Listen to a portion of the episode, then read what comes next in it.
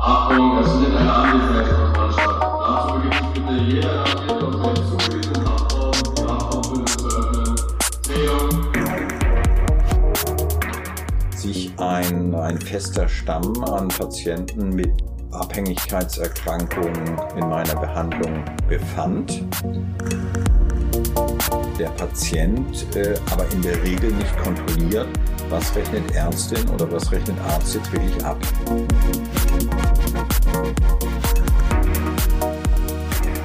Willkommen zu unserer neuen Folge Haftzeit. Äh, heute geht es etwas anders als sonst, nicht um ein spezifisches Thema im Zusammenhang mit Haft, sondern um einen speziellen Charakter. Wir hören heute die Strafgeschichte und Lebensgeschichte von Herr M., den die Zuhörer vielleicht aus unserer Folge zu Haft und Finanzen kennen. Ich begrüße zunächst äh, meinen Gesprächspartner Herr Ahrens und Hallo, Herr unseren Thiele. Hallo Herr Ahrens und unseren heutigen Gast Herr M. Hallo, Schön, dich wiederzusehen. Ja, Dankeschön. ja äh, Herr M., äh, Sie sind uns schon fast ein Jahr hier, bis auf ein paar Tage, glaube ich. Ne? Wir haben uns auch schon ein bisschen kennengelernt in der Zeit. Äh, Das Sie, ist sind, richtig, ja. Sie sind auch Friese, genauso wie ich. Ja. ja. Und äh, normalerweise schreibe ich mir hier ein paar Fragen auf für, für so für die Gespräche, die wir hier führen. Äh, heute habe ich das mal nicht, weil Sie Ihre Geschichte erzählen sollen. Ja, Genau, so haben wir das ja im Vorfeld äh, besprochen, dass ich ähm, meine Geschichte, ohne dass ich sie jetzt zu lang ziehe, einmal skizziere, um zu zeigen, dass man, ähm, auch wenn man es vielleicht in Kindheit und Jugend noch nicht geahnt hat, irgendwann in eine Situation kommt, äh, die man sich äh, zu der Zeit nicht vorstellen kann. Ähm, ich kann einfach ja mal anfangen, dass ich, ähm, wie Sie angedeutet haben, auch aus Friesland komme, bin damals äh, bei meinen Eltern mit einer Schwester, die zwei Jahre jünger ist als ich, äh, auf dem Dorf groß geworden, nähe einer 20.000 Einwohner Kreisstadt. Kannst du unseren Zuhörern in etwa verraten, wie alt du bist, damit die einschätzen können, wann du Ich bin wurdest? jetzt äh, aktuell 57 Jahre alt. Aha. Ja. Und ähm, bin damals mit meiner äh, Schwester auf die, auf die Grundschule gegangen, hatte Eltern, wie gesagt, die verheiratet sind. Meine Mutter war Sozialarbeiterin, mein Vater war äh, Handwerker und auch nachher als Handwerker äh, selbstständig.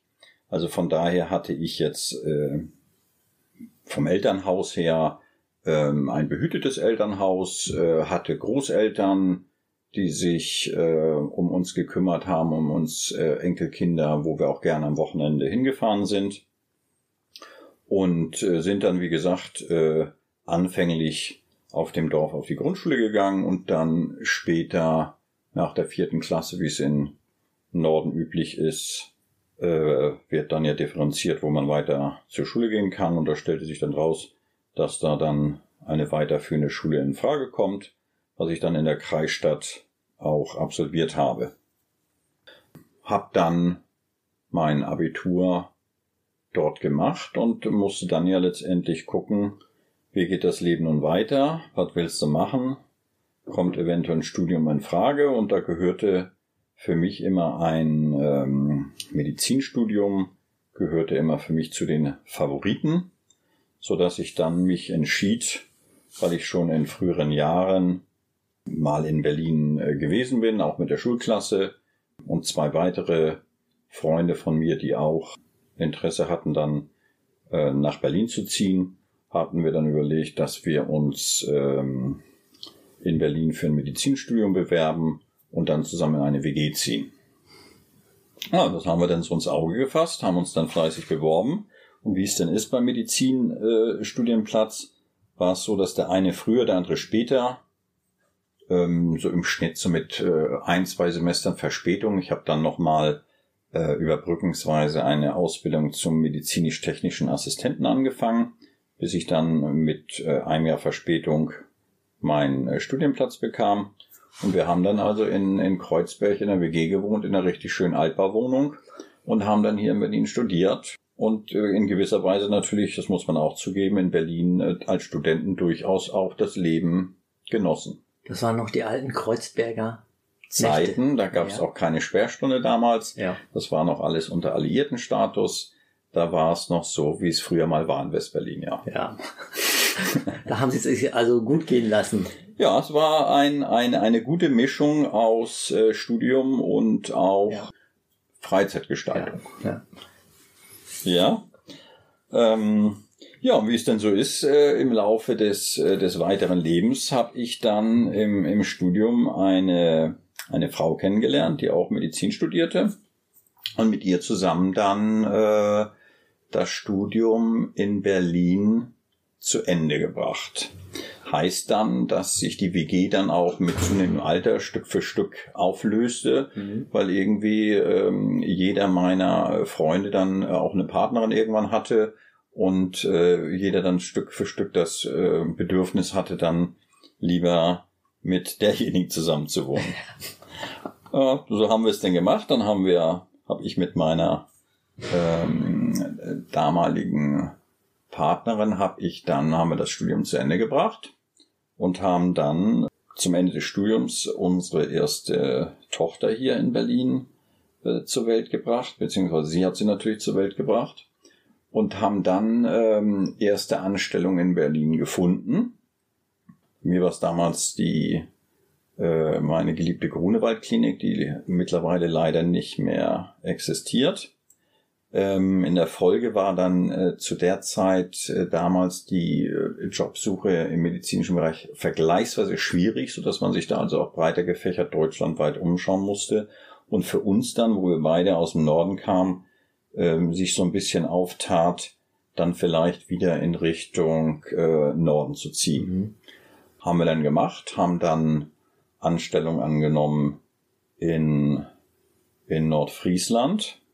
Ähm, man muss vielleicht dazu sagen, dass wenn man ein Medizinstudium beendet hat, man für jede Art von Facharzt gewisse Bereiche in gewissen Bereichen gearbeitet haben muss. Das, da gibt es dann so einen Katalog, der vorgeschrieben ist, dass man ähm, zum Beispiel beim Facharzt für Allgemeinmedizin bei mir, da sind dann vorgeschrieben, anderthalb Jahre auf einer inneren Station zu arbeiten. Da muss man mindestens ein halbes Jahr in der Chirurgie gearbeitet haben und ein drittes Fach, wo man dann nochmal zweieinhalb Jahre arbeiten muss, ähm, hat man dann zur freien Wahl. Und wenn man das alles absolviert hat und seine Zeugnisse hat, dann kann man sich zur Facharztprüfung anmelden.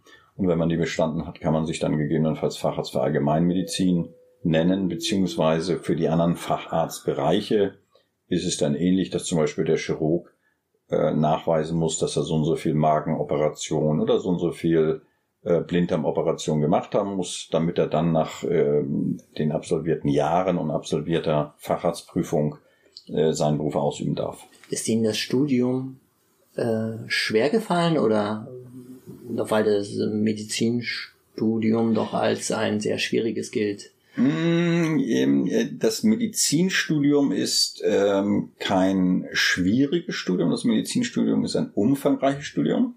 Es gibt da den äh, Witz, der damals immer gesagt wurde, ähm, äh, gibst du einem Jurastudenten ein Telefonbuch äh, und sagst, ähm, lern das mal auswendig, dann wird der Jurastudent sagen, bist du bescheuert, sowas mache ich nicht. Ja, gibst du Medizinstudenten das Telefonbuch und sag, lern das mal auswendig, dann wird er sagen, bis wann? Also es ist äh, sehr, äh, Medizinstudium ist äh, sehr umfangreich, sehr zeitaufwendig, aber intellektuell nicht besonders anspruchsvoll. Mhm. Ja, ich habe es dann auch erlebt mit weiteren Freunden, die andere Fächer studiert haben, ähm, äh, Physik, Jura und so weiter. Also da fand ich, wenn man da sich so ein bisschen mal ausgetauscht hat oder auch gegenseitig Vorlesungen der, der Freunde mit besucht hat, fand ich es schwieriger. Mhm. Ja, es ist einfacher, die, die Knochen auswendig zu lernen, Mhm. als sich über gewisse Dinge der Justerei äh, Gedanken zu machen. Ja, aber die Bandbreite ist halt. Die ist sehr breit und es ist sehr umfangreich. Mhm. Also zeitaufwendig ist es, äh, ist es allemal. Und es ist ja auch äh, rein auch von der äh, Papierform her schon das längste Studium, was es in Deutschland gibt, Mhm. was in der Regelstudienzeit äh, in der Regel eigentlich auch gar nicht geschafft wird. Das ist also da durchaus üblich, dass ähm, ich glaube zwölf Semester waren seinerzeit angesetzt, 14 Semester war eigentlich äh, Durchschnitt Und ähm, das ist also eigentlich auch in der Regelstudienzeit kaum zu schaffen, rein vom Umfang her. Und du hast dich dann entschlossen, äh, Facharzt für Allgemeinmedizin zu werden. Genau, für, für mich war es so, dass ich, und da war meine äh, damalige Frau äh, ähnlich gestrickt, dass wir eigentlich so ein bisschen im Hinterkopf hatten, dass wir, weil wir wieder dann Richtung Norden gezogen waren, dass wir äh, auf dem Lande, und da ist es eigentlich auch kein großer Unterschied, ob man jetzt direkt auf dem Land wohnt oder dann in der Kreisstadt, das ist alles sehr, sehr ländlich. Ähm, da ist also auch eine Praxis in der Stadt ist dann durchaus auch äh, wie eine Landarztpraxis. Da ist nicht so großartig viel Unterschied. Das war eigentlich so das, was uns dann vorschwebte und was wir, ähm, was so unser Traum war. Ja. Ähm, letztendlich war weiter geplant, dass wir also nicht nur nicht nur eine äh, ein Kind bekommen, sondern äh, da bestand auch der Wunsch, dass wir äh, noch weitere Kinder bekommen was dann also auch äh, glücklicherweise fünf Jahre später geklappt hat. Haben wir dann nochmal ähm, äh, Zwillinge bekommen und mittlerweile hatten wir dann so Stück für Stück unsere Zeiten, die wir in den verschiedenen Bereichen arbeiten mussten, äh, auch erfüllt. War nicht, äh, teilweise nicht einfach, immer zu wechseln. Ja, man kann sich vorstellen, wenn man jetzt anderthalb Jahre in der inneren oder auf einer inneren Station gearbeitet hat und hat dann den Wunsch, weil man es eben für seinen Facharzt braucht, äh, in die Chirurgie zu wechseln. Da wird natürlich auch ein chirurgischer Chefarzt sagen, warum soll ich jetzt jemanden nehmen, der bis dato ähm, auf der Inneren gearbeitet hat, nehme ich doch vermeintlich lieber jemanden, der äh, chirurgische Erfahrung mitbringt. Also ist äh, die, die, ähm, dieses ähm, Zusammenstückeln teilweise der Facharztzeiten ist nicht einfach und bedarf auch teilweise ähm, der, ja, wie soll ich sagen, man muss da teilweise schon auch ähm, Zeiten und Mühen auf sich nehmen, äh, wie man es vielleicht vorher nicht gedacht hat. Also will konkret sagen, ich habe dann, nachdem absehbar war, dass wir wieder nach äh, Nordfriesland ziehen, hatte ich eine Anstellung angenommen in Kiel, habe dann in der Kreisstadt in der Woche bei meinen Eltern gewohnt, wenn meine Frau weiter hier in Berlin gewohnt hat und ihre Stelle ausgeführt hat. Bin dann äh, in der Woche äh, äh in Schleswig-Holstein gewesen, um da zu arbeiten und nur am Wochenende dann nach Berlin, bis wir dann irgendwann äh, meine Frau ihren Teil, den sie damals absolviert hatte, fertig hatte und wir dann quasi komplett in Richtung Norden umgezogen waren. Also sind dann schon Dinge, die aber auch andere Menschen in diesem Land auf sich nehmen müssen, äh, um eine Ausbildung abzuschließen, ähm, die man dann mit Zeitaufwand und natürlich durch die Kosten für die Fahrten, also durchaus auch mit Kosten verbunden sind, um so einen Facharzt erstmal zusammenzubekommen. Persönlich habe ich ähm, äh, und auch damals meine ähm, Frau, wir hatten uns also hatten den Wunsch gehegt, dass wir unseren Facharzt machen für Allgemeinmedizin und ich selbst habe ähm, seinerzeit äh, meinen ersten Teil der äh, inneren Medizin habe ich absolviert hier in der Grunewald-Klinik in Berlin. Ähm, dann später meinen chirurgischen Teil im Krankenhaus in Nordfriesland und den dritten Teil, da hatte ich mich entschieden für äh, den Bereich der Psychiatrie. Und den habe ich zum Großteil dann verbracht äh, in der größten Drogenambulanz in Schleswig-Holstein, in der Landeshauptstadt in Kiel.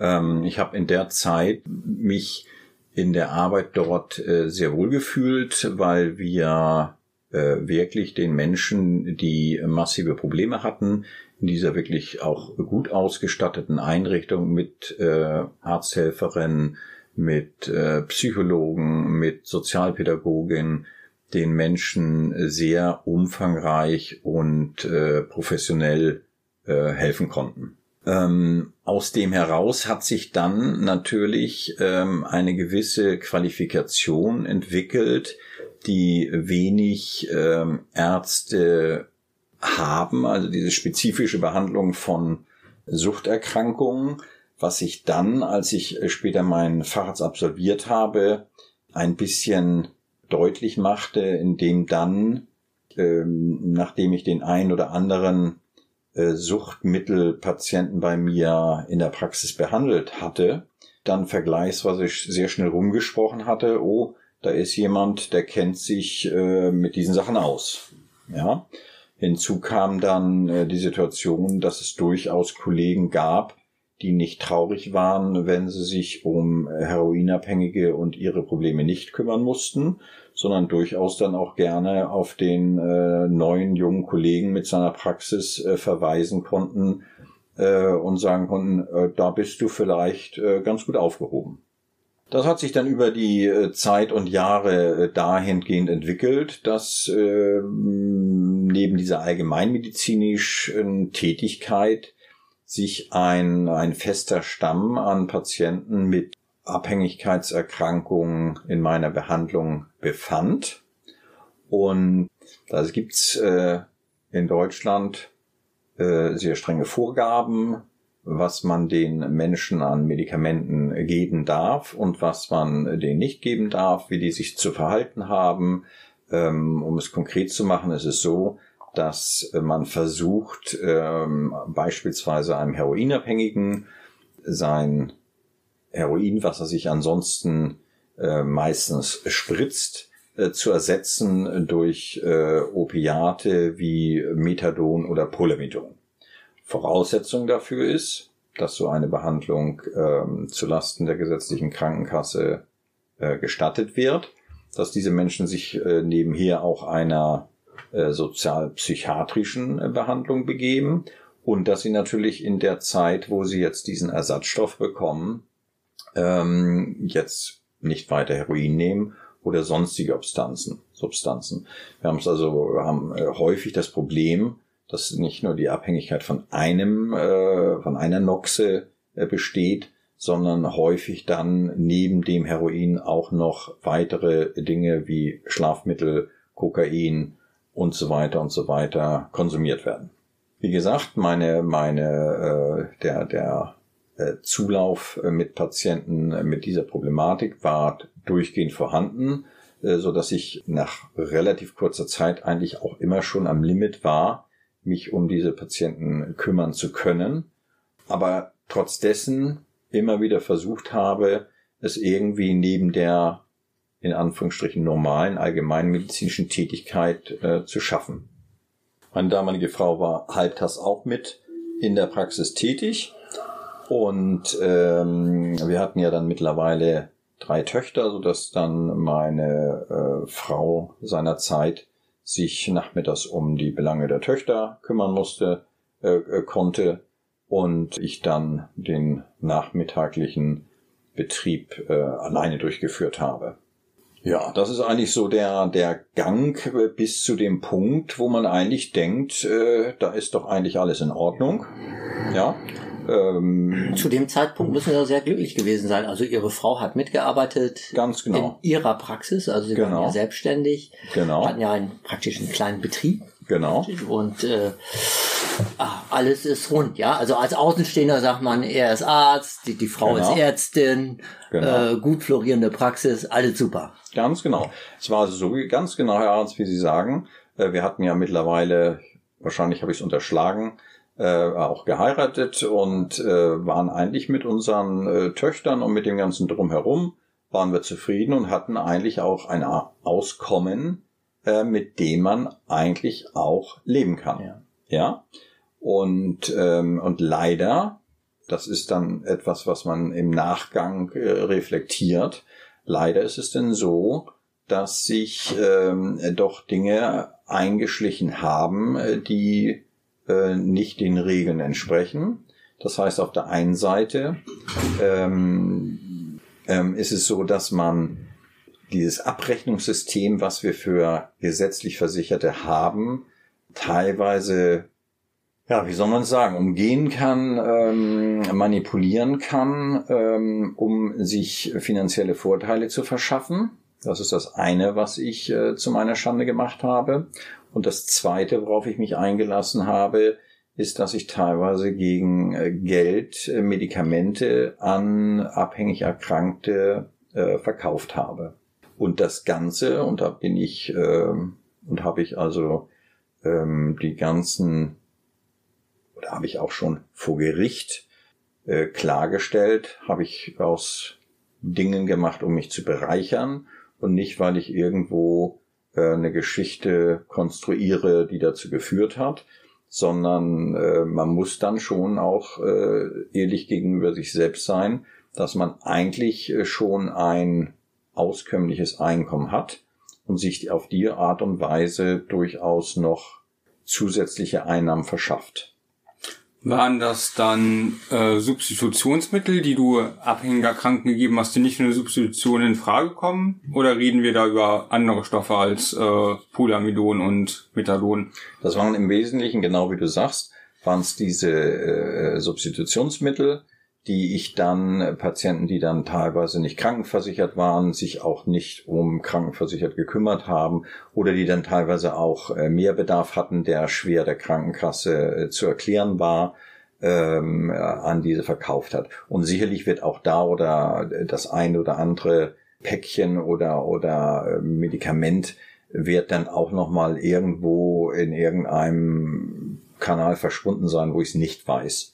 Also das äh, ist da so gewesen, ja. Was Sie denn diesen Schritt gegangen sind, Herr ja, das war ja dann auch schon ein Schritt.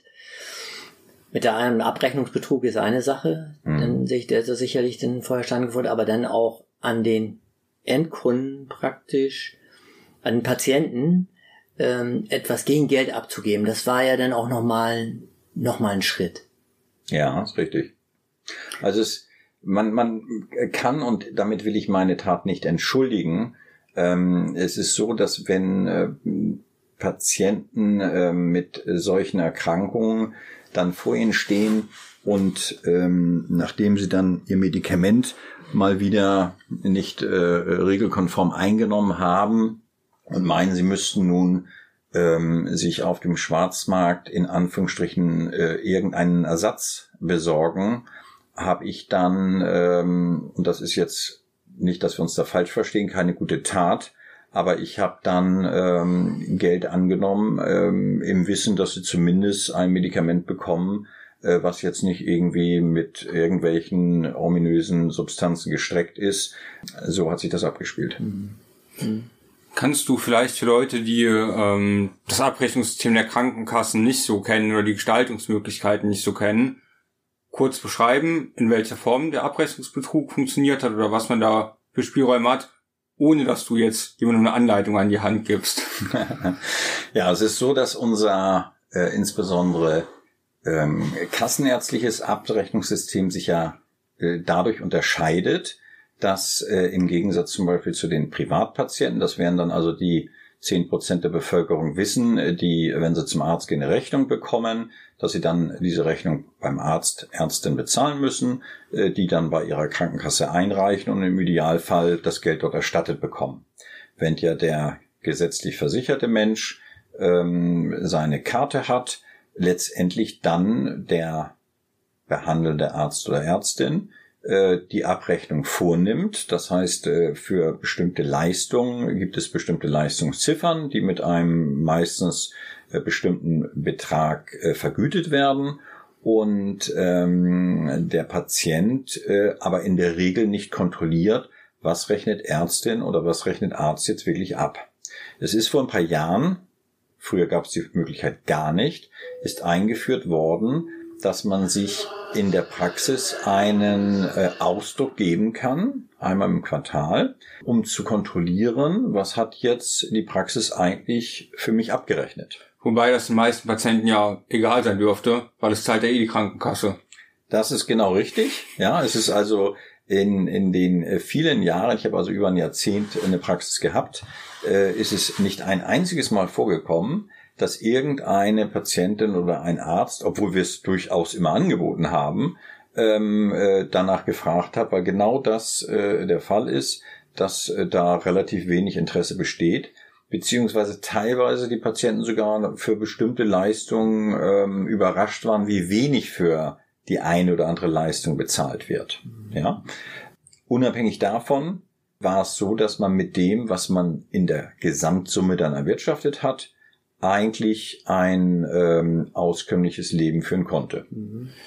Okay, ähm, wie viele Jahre hast du in etwa diese beiden Dinge praktiziert, also Leistungen abgerechnet, die so in der Form nicht erbracht wurden und Medikamente an PatientInnen abgegeben?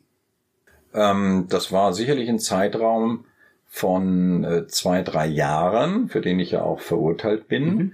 Ähm, der sich äh, anfänglich ja ganz vorsichtig äh, entwickelt hat und sich eigentlich aus dem heraus, weil dieses äh, Abrechnungssystem auch wenig äh, Kontrollmechanismen äh, hat, äh, dahingehend entwickelt, dass wenn man merkt, äh, dass irgendwo etwas äh, möglich ist und dass es eigentlich äh, von der Kontrolle her kaum jemand interessiert, dann wird man natürlich ein bisschen leichtsinniger und äh, nutzt dieses System noch etwas weiter aus. Mhm. Den Effekt kenne ich aus meiner eigenen Straftat, dass man leichtsinniger wird. Das würde aber jetzt ja. zu weit führen. Ja.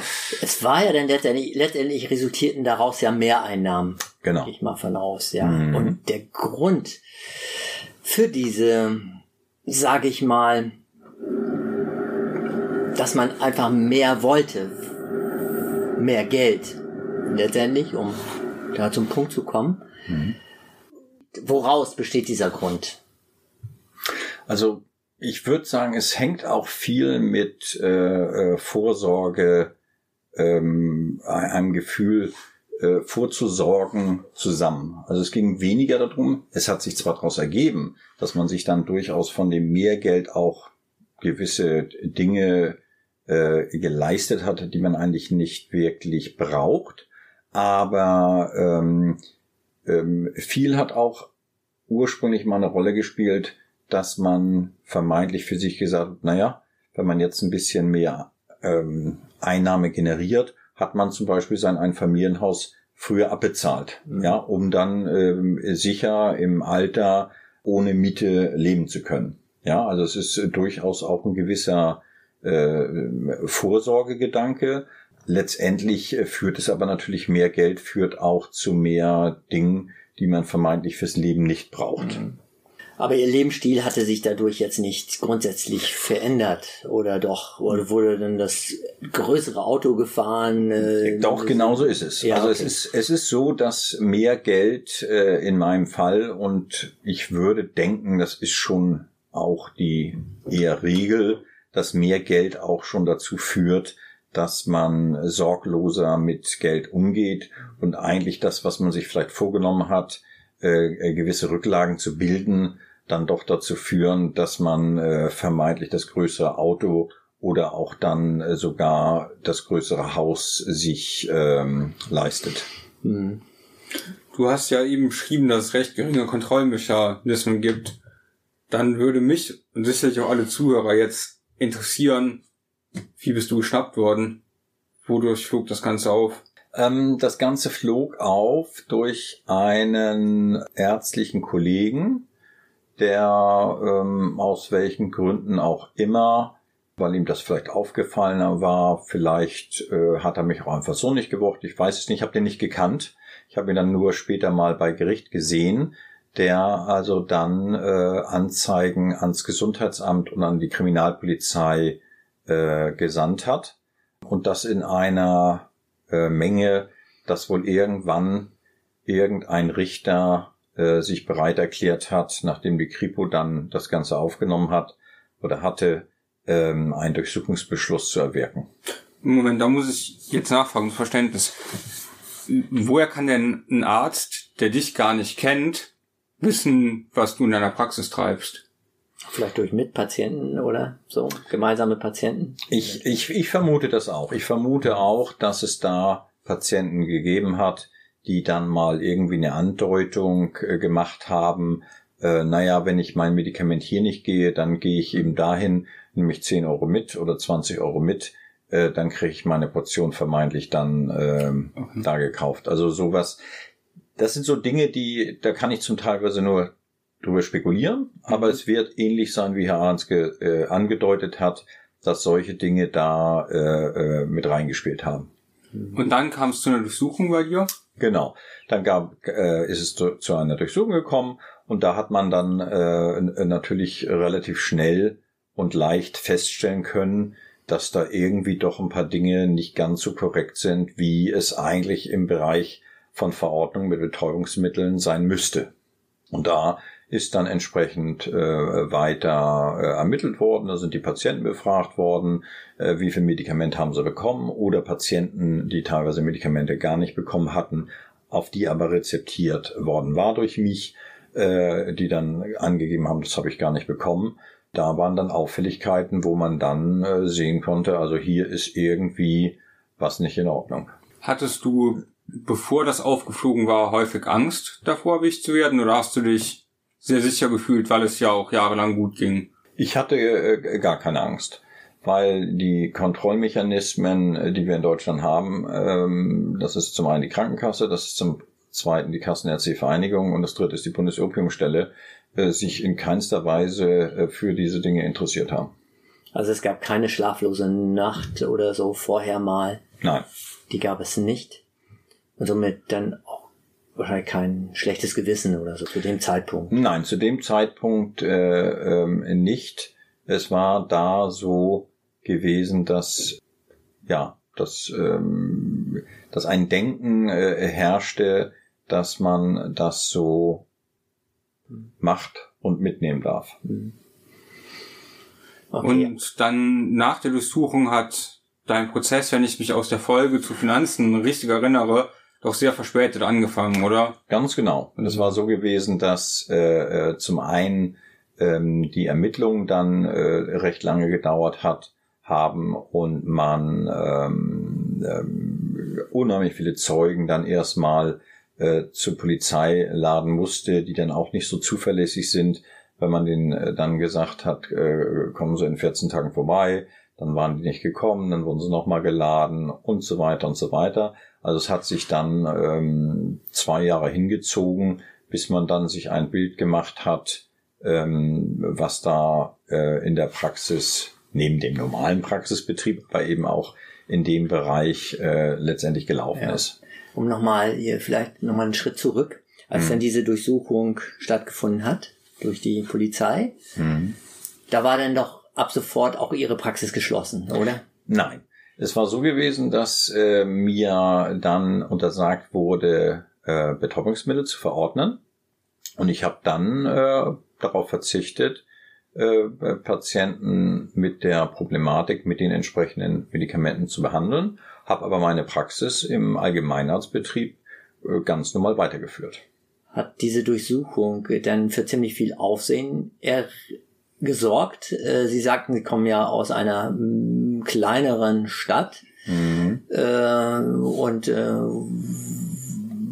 wo sich die Dinge schnell rumsprechen. Mhm. War das denn schon zu spüren in dem Moment? Also es ist, es war so gewesen, man konnte so ein bisschen an den äh, Zahlen auch sehen der, der Patienten, die ja immer am Quartalsende bei der Abrechnung ähm, aufgezeigt werden. Und es war so, dass der Anteil der Menschen, die aufgrund der Ermittlungen, weil damals waren es ja erstmal nur Ermittlungen, äh, mir den Rücken gekehrt haben, der war vergleichsweise gering. Mhm. Ja, das waren also mh, mm, vielleicht gute zehn Prozent, weniger als 20 Prozent. Ja. Der Rest der Menschen äh, war, denen war wichtig, äh, ihre medizinische Behandlung und die haben sich wenig dafür interessiert, äh, ob die Abrechnung da stimmt. Ja.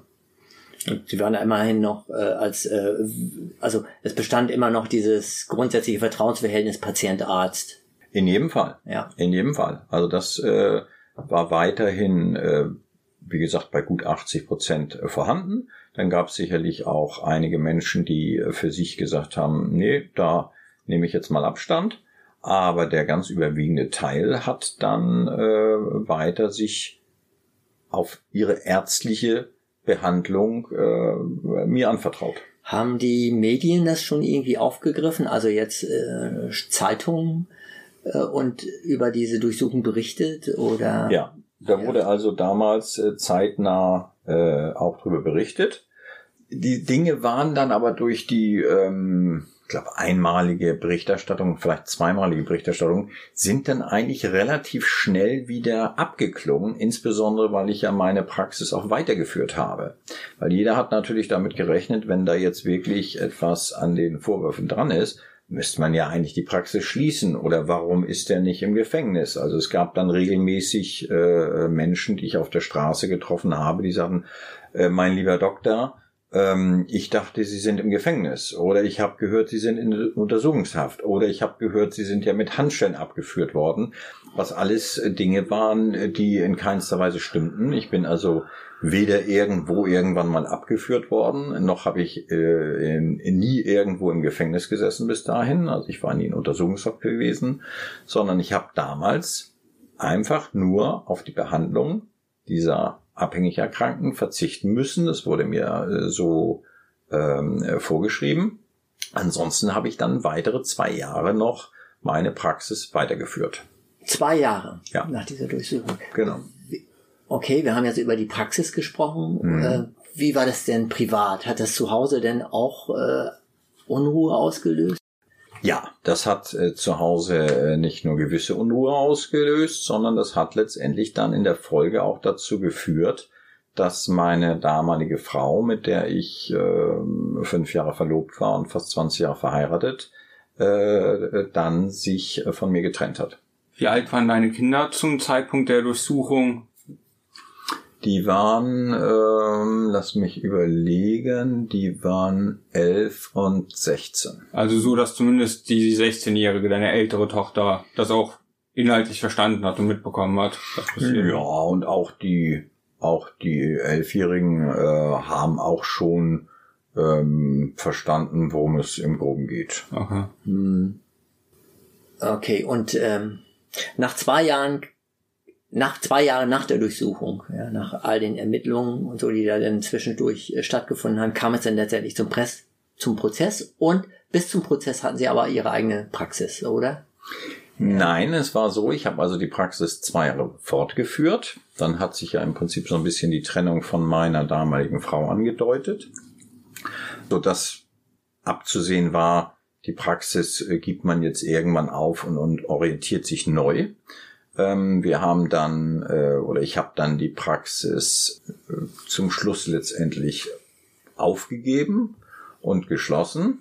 Und zwar auf meinen eigenen Wunsch, nicht weil mir das irgendjemand vorgeschrieben hat mhm. oder weil sie geschlossen wurde, sondern ich habe für mich entschieden, das Thema ist jetzt für mich abgeschlossen. Ich habe dann in der Folge mir Vertretungstätigkeiten äh, gesucht, hab aber dann gemerkt, dass mein Name, insbesondere in diesem Bereich dort oben in Norddeutschland, ähm, teilweise natürlich so ein bisschen verbrannt war, weil man damit irgendwas in Verbindung brachte, was nun nicht gesetzeskonform ist. Ja, so dass ich dann irgendwann für mich entschieden habe, äh, mich da aus dem ländlichen Bereich zu entfernen und bin dann in meine äh, Studienstadt Berlin äh, zurückgezogen. Du warst hier auch weiterhin als Arzt tätig? Das ist eine sehr gute Frage. Mittlerweile war es dann nämlich so gewesen, dass sich eine äh, Institution ähm, gemeldet hatte, die aufgrund der Ermittlung mir klargemacht hat, dass man meine Approbation erstmal ruhen lassen würde, bis es dann zu mein, äh, vermeintlich zu einem Prozess äh, kommt und da entschieden wird, wie es denn vermeintlich weitergeht. Und ähm, um auf die Frage von Herrn Ahrens zurückzukommen, also ich habe nach der äh, ersten Hausdurchsuchung habe ich ähm, zwei, drei Jahre darauf gewartet, bis man dann überhaupt erstmal eine Anklageschrift geschrieben hat und hat dann weitere drei Jahre gewartet, bis man dann einen Prozess angesetzt hat. Also das heißt, zwischen Hausdurchsuchung und Prozess lagen sechs Jahre. Und ähm, dieser Prozess, ähm, der dann seinerzeit am Landgericht Flensburg begonnen wurde, musste dann nach circa zwei Monaten schon wieder beendet werden, weil gewisse Gerichtsakten fehlten. Es wurde dann ein, ähm, sowas ist nicht ganz ungewöhnlich, sowas kann passieren. Dann wird so ein Prozess zu den Akten gelegt und es wird ein neuer Termin für einen neuen Prozess ähm, anberaumt. Und ähm, das war auch so gewesen. Da hat also damals der Vorsitzende Richter hat dann für das Frühjahr, Folgefrühjahr ein, einen neuen Termin angesetzt und dann sollte eigentlich der Prozess dann neu beginnen mit den kompletten Akten, die sollten dann eigentlich alle vorliegen. Leider hat dann der Richter diesen Termin nicht erlebt, weil er auf dem Weg dorthin äh, verstorben war. Sodass dann im Frühjahr, äh, dem Folgefrühjahr, wir sind dann also mittlerweile im sechsten, siebten Jahr nach Hausdurchsuchung, äh, der Prozess äh, nicht stattfand. Und ich in der Folge, und ich habe dann mittlerweile ja schon in Berlin gelebt, auch nichts mehr vom Gericht hörte und dann eigentlich einmal im Jahr meine Pflichtverteidigung äh, angerufen habe und gefragt habe, wie geht's denn nun eigentlich weiter? Ja, das habe ich dann jedes Jahr gemacht und wir waren dann irgendwann im achten, neunten Jahr nach Hausdurchsuchung und äh, es deutete sich eigentlich so ein bisschen oder zumindest wurde mir anwaltlicherseits so ein bisschen angedeutet. Jetzt greifen ja auch Verjährungsfristen und jetzt äh, ähm, könnte man vielleicht auch mal an Gericht oder Staatsanwaltschaft rantreten, ähm, um dann vielleicht äh, ähm, in einem kurzen Gerichtsverfahren ähm, diese ganze Angelegenheit irgendwie mal äh, zum Abschluss zu bringen.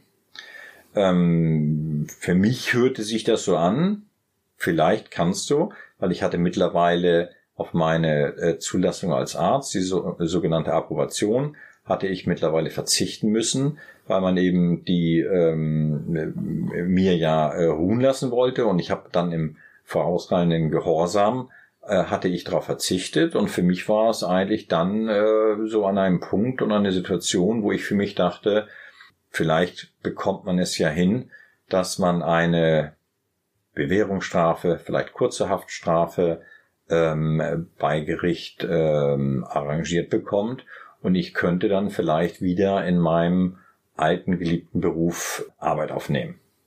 Es kam dann ein bisschen anders, weil dann nämlich äh, vom Landgericht Flensburg äh, ein Jahr später, wir sind dann also mittlerweile im neunten Jahr nach Hausdurchsuchung, Post kam, dass sowohl der damals im Haus befindliche Apotheker als auch meine Wenigkeit einen Prozess am Landgericht äh, zu erwarten haben.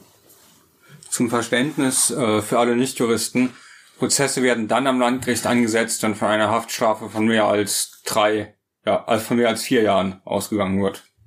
Aber was mich so ein bisschen erschreckt, ist natürlich dieser wahnsinnige Zeitraum. Ja, ja. diese also Zeiten, neun Jahre äh, bis zum Prozess äh, und man praktisch dann seine seine Artzulassung abgibt. Äh, und auch nicht weiß, was da noch kommt. Und auch in der Ungewissheit lebt, Ja. was kommt. Also, ja, bei dir gab es sicherlich ungünstige Umstände wie das Versterben des Richters äh, kurz vor Prozess, aber sicherlich auch äh, behördliche oder Arbeitsmängel. Also ich glaube, da spielen viele ungünstige Faktoren zusammen, die das Ja, muss ja bei haben. neun Jahren ist ja außergewöhnlich lange, ja. Ja. War dein Fall denn auch sehr kompliziert? Also hattest du sehr viele Verhandlungstage oder? Nein, also eigentlich in der Sache war es war es nicht besonders äh, kompliziert. Es war eigentlich, wie du sagst, so ein bisschen unglückliche ähm, äh, Dinge, die da zusammengekommen sind. Ähm, letztendlich vermute ich auch, dass es mit den Kapazitäten bei Gericht auch nicht ums Beste bestellt ist, ähm, so dass da eins zum anderen kommt, ähm, die, die dann dazu führen, dass so ein Prozess dann so lange vor sich hergeschoben äh, wird. Und ähm, rein von der von der Sache her äh, war es, denke ich, ein, ein Strafprozess äh, wie andere auch. Es gab äh, Zeugen, die sich geäußert haben äh, zu den Medikamenten, die sie bekommen hatten oder nicht bekommen hatten. Äh, es gab eine Gutachterin, äh, die bewertet hat, ob die Abrechnung nun äh, plausibel ist oder nicht plausibel ist. Also man konnte da schon auch äh, ähm, im, im Laufe des Prozesses, der hat ungefähr ein Jahr gedauert. Ich bin dann, weil ich ja mittlerweile in Berlin wohnte, bin dann immer zwischengefahren zwischen Berlin und Flensburg, um da an diesem Prozess teilzunehmen. Man konnte denn schon nachweisen, hier hat also jemand äh, eine Straftat äh, begangen, hat sich hier am System äh, bereichert und ähm, wir sind dann nach einem Jahr sind wir dann an einem Punkt gekommen oder nach knapp einem Jahr, äh, wo sich an, abzeichnete, dass hier eine Haftstrafe ähm, zu erwarten ist. äh, trotz der langen Wartezeit auf den Prozess ähm, äh, sind dann meine äh, Anwälte mit dem Gericht ins Gespräch gekommen, inwieweit dann ein Geständnis eine Haftstrafe vielleicht verkürzen könnte. Ja, und das hat dann das Gericht äh, wohlwollend zur Kenntnis genommen und hat dann ein. Also Sie haben vollumfänglich dann gestanden und ausgesagt. Genau, genau. Das Gericht hat dann ähm, das Ganze äh, im Vorfeld äh, bewertet, wie es denn mit einem Geständnis aussieht, hat dann einen, einen Vorschlag gemacht bei vollumfänglichem Geständnis und dieses Geständnis habe ich dann abgelegt und entsprechend dann meine Haftstrafe die vorher schon skizziert war, auch bekommen. Man hat dann, um auf dein, auf dieses lange Warten auf den Prozess äh, nochmal zurückzukommen, äh, hat man mir zehn Monate einer dann zu verbüßenden Haft, hat man mir, ähm, wenn man so will, gut geschrieben für die lange Verfahrensdauer.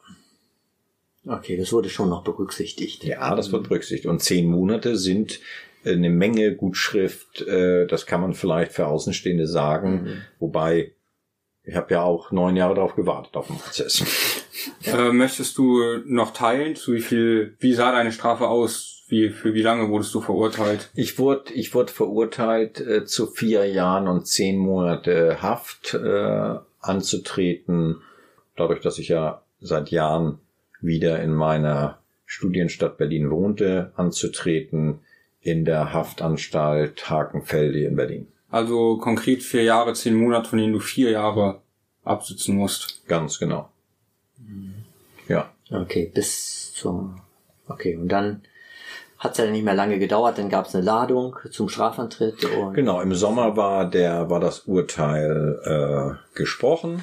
Dann gibt es ja immer eine Zeit, äh, die das Gericht braucht, um das dann auch auf Papier zu bringen, sodass dann zum Herbst hin die Ladung zum Strafantritt mich erreichte und ich mich dann äh, zum Strafantritt als sogenannter Selbststeller hier in der Haftanstalt äh, gestellt habe. Okay. Das war sicherlich, äh, ich nehme an, dass du ähnlich wie ich, äh, bevor du hier gelandet bist, gar keinen Kontakt mit, mit Justizvollzug hattest, wahrscheinlich auch niemanden kannst, der mal im Gefängnis war. Also aufgrund unserer Herkunft und bei dir auch deiner beruflichen Situation war Gefängnis dir wahrscheinlich völlig fremd, oder? Ja, da hast du recht. Also das war schon äh, eine, eine äh, Umstellung aus dem äh, normalen Leben in Anführungsstrichen, ähm, sich dann hier in so eine Haftanstalt und genau wie du sagst, ähm, ansonsten da keine Berührungspunkte hatte. Es war wirklich alles neu auch wenn ich natürlich, äh, wie vermeintlich andere auch, versucht hatte, im Vorfeld mich noch ein bisschen zu informieren. Aber bis äh, wirklich dieser ähm, äh, Stellungsbefehl kam, äh, wusste ich auch persönlich gar nicht, wo ich vermeintlich hinkomme, weil es gibt ja doch mehrere Haftanstalten in Berlin und ich wusste nicht, äh, dass es da äh, gewisse Strukturen gibt, wo man vermeintlich am ehesten äh, dann hinkommt, sondern ich hatte im Vorfeld mir per Google sozusagen alle äh, Haftanstalten mal angeguckt und für mich dann äh, äh, so gedacht, na, wo kommst du nun hin? Ja, ist das hier besser, ist das da besser? Äh, was erwartet dich da nun? Ja, mhm. und konnte dann quasi erst, als dann der Stellungsbefehl konkret hier die Haftanstalt Hakenfelde äh, mir vorschrieb, dann konkret mal gucken, was ist denn eigentlich in dieser Haftanstalt vielleicht etwas, was man sich schon angucken kann oder was ist da interessant. Und äh, war es oder ist es hier in etwa so, wie du es dir vorher ausgemalt hast? Oder wie hast du so die ersten Wochen hier erlebt? Ganz anders, als du es dir vorgestellt hast, ähnlich wie du gedacht hättest? Ich äh, teils, teils. Also einige Dinge äh, hatte ich in gewisser Weise ähm, durchaus so erwartet. Und einige Dinge ähm, haben sich ähm, positiver dargestellt, äh, als ich es befürchtet hatte. Ja, also ich kann, ich denke mal, dass viele Menschen, und so ging es mir auch, äh, gewisse Sorge hatten, jetzt mit anderen ähm, Häftlingen in einem Raum zu wohnen. Ähm, ich hatte im Vorfeld äh, recherchiert, dass es hier also auch äh, Hafträume gibt, äh, mit, äh, wo sich vier Personen äh, dann aufhalten und war dann sehr äh, erfreut für mich, dass hier in dieser Haftanstalt, und das finde ich also wirklich großartig, ähm, dass hier wirklich Einzelzimmer, jeder Häftling hat hier ein einzelnes Zimmer mit seinem Schrank, seinem Bett, seinem Waschbecken, seiner Kommode und seinem Schreibtisch. Und das war für mich ein, ein ganz großer Gewinn, nicht jetzt in einem Raum mit vermeintlich zwei, drei, vier anderen Häftlingen äh, zu verbringen. Mhm. Ja, das fand ich also fand ich äh, fand ich sehr positiv. Ja, das war für mich auch die angenehmste Überraschung hier. Das, da bin ich voll bei dir. ja, das ist auch, äh, ja. Jetzt haben wir so die strafrechtliche Sache so ein bisschen abgearbeitet mhm. und auch ihr, ihre Biografie, Herr M. Aber da ist ja noch mal diese enorme Fallhöhe, ja. Also von einem praktizierenden Arzt mhm. ähm, mit äh, Familie und mit einem Status und Ansehen. Mhm. Und jetzt inhaftierter. Ja, das ist ja auch etwas, das äh, man, also da knabbert jemand an etwas. Haben Sie völlig recht, Herr Hans. Also Sie können sich vorstellen, wie nach dem äh, der der Trennung äh, meiner äh, damaligen Ehefrau letztendlich auch dann mit den äh, schlechter werdenden Kontakten zu meinen Töchtern von dem einen oder anderen geächtet. Äh, der ein oder andere hat vielleicht nicht darüber gesprochen, äh, in eine Situation zu kommen, die dann äh, finanziell desaströs ist, ähm, die von der Psyche dazu führt, dass sie äh, phasenweise äh, nicht mehr weiter wissen und für sich denken, das Ganze hat doch eigentlich keinen Zweck. Dann kommen immer die Hoffnung, na jetzt müsste ja mal der Prozess kommen, um zu sehen, wie es dann weitergeht. Ähm, wie ich angedeutet habe, kam der erste Prozess nach fünf Jahren äh, ohne äh, äh Ergebnis, weil er eben abgebrochen werden musste. Dann äh, wurde ein neuer Termin gemacht, dann ist der Richter gestorben, äh, dann verging Jahr für Jahr, wo gar nichts tat, sich tat, so dass dann äh, in der Zeit, dadurch, dass ich eben auch ähm, meine Approbation nicht mehr hatte, in meinem Beruf ähm, nicht arbeiten konnte. Und äh, de facto ist es so, dass wenn man so einen hochspezialisierten Beruf hat, dass wenn man äh, diese Zulassung dafür dann nicht hat, dass man dann ähm, eigentlich auch nicht anders ist als ein Ungelernter. Das heißt, es kommen dann Tätigkeiten ähm, wie Personenbeförderung, ja, ist ja so der Klassiker, Taxifahren in einer Großstadt. Das sind dann so die Tätigkeiten, wo man äh, dann sein Geld mit verdient, immer in der Hoffnung, dass irgendwie mal ein Prozess kommt, der vielleicht Licht ins Dunkel bringt, beziehungsweise wenn denn vermeintlich eine Strafe notwendig ist, dass man das Ganze auch hinter sich bringen kann. Ja, dass man irgendwo eine Perspektive hat, dass man sagt, okay, äh, ich ähm, stehe zu meiner Tat, ich stehe zu, ich, ich nehme die Strafe an, ähm, aber es muss ja irgendwo dann auch das Leben nochmal äh, weitergehen. Und äh, das ist natürlich dann durch diese vermeintlich langen und sehr langen Wartezeiten sehr zermürbend. Mhm. Und Sie haben Ihren, Ihren Beruf als Arzt geliebt? Ähm, ja, also ich habe ihn, genau wie Sie sagen, äh, Beruf. Ähm, ich habe es nie als Arbeit empfunden. Ähm, ich finde, der Begriff Arbeit ist auch immer so ein bisschen so leicht negativ behaftet. Ähm, also es ist nicht so, dass äh, es dem einfachen Broterwerb galt, sondern es war für mich immer etwas, was mir Spaß gemacht hat. Und insofern bin ich ja jetzt an einem Zeitpunkt, wo ich jetzt seit einem Jahr hier in Hakenfelde inhaftiert bin, äh, mit Hilfe der äh, Stadtmission, die mich äh, betreut und meiner Betreuerin hier in der Anstalt, äh, habe ich mir erlaubt, jetzt nachdem das Urteil gesprochen ist, wieder ein Zulassung ähm, auf ärztliche Tätigkeit äh, zu stellen. Und dieser Antrag liegt nun mittlerweile seit äh, knapp fünf Monaten der entsprechenden Stelle in Schleswig-Holstein vor. Und ich warte auf eine Antwort. Ja, und Sie würden sich sehr wünschen, wir kommen ja dann auch nochmal zu Wünschen, mhm. später nochmal, und Sie würden sich sehr wünschen, wieder als Arzt arbeiten zu dürfen. Ganz genau sieht's aus. Also Sie merken ja auch an dem, wie ich ähm, meine Historie von mir gebe. Es ist schon so, dass ich ähm, verstehe, dass man auch jetzt sehr genau hinguckt, äh, soll so ein Mensch nochmal in diesem ähm, sehr würdigen Beruf äh, tätig sein? Oder soll man ihm eventuell gänzlich äh, untersagen bei dem, was er an ähm, Unsinn gemacht hat, ähm, diesen Beruf auszuüben. Und ich, ähm, so sehr ich mir wünsche, dass man äh, mein, meinem Wunsch nachkommt, ähm, habe ich durchaus auch Verständnis dafür, dass äh, es Menschen gibt, die sagen, nö, das hat er äh, selbst zu verantworten. Das hat er selber, die Karre hat er selber in den Dreck gefahren. Jetzt muss er sehen, wo er bleibt. Mhm. Ja, es ist also ein, ein wirklich, ähm, ja, fast devoter Wunsch, ähm, eine, eine freundliche Überprüfung ähm, zu erhoffen, dass, äh, dass man vielleicht mir die Möglichkeit gibt, nochmal wieder in dem Bereich zu arbeiten.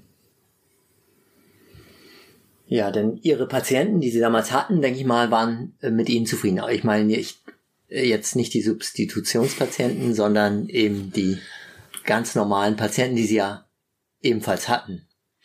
Ähm, ich, ich, ich hatte das Gefühl, Herr Arns, ich hatte das Gefühl, dass das so war, denn ich habe auch ähm, sowohl in der Zeit, äh, wo ich die Praxis noch zwei Jahre fortgeführt habe, als auch in den Jahren danach äh, immer wieder Kontakte auch im, äh, auf der Straße wo mich Patienten angesprochen haben, mir direkt in ihre Krankengeschichte eingestiegen sind, wie viel Blutdruckmedikament sie gerade nehmen oder wie viel von ihrem Diabetesmedikament, äh, bis sogar hin zu Patienten, die ich in Berlin getroffen habe, äh, wo ich dann äh, später nach Berlin wieder gezogen war und am Kurfürstendamm mir Patienten entgegenkamen, die ich jahrelang nicht gesehen hatten, die mich aber erkannten und äh, den Eindruck äh, erweckt haben, dass sich freuen, mich zu sehen.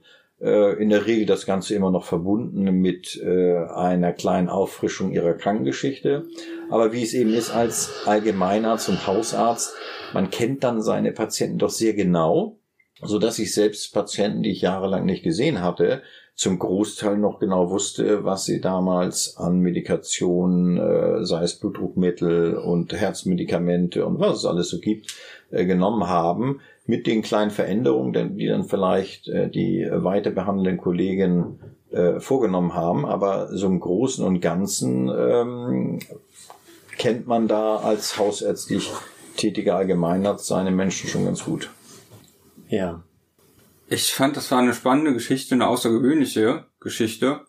Äh, M, ich danke dir, ja, dass du die so bereitwillig erzählt hast. Ja, ich fand ähm, das jetzt auch sehr interessant. Ja, ich kenne Fall. Herr M ja, Herr M ist ja nun seit einem Jahr hier. Ich kenne ihn, äh, ein sehr äh, freundlicher und ähm, denke ich doch mal ähm, auch ein, ein glaubwürdiger Mensch. Und es ist auch gut, mal die Möglichkeit zu haben, mit jemandem zu reden, der draußen Arzt da und jetzt hier ist.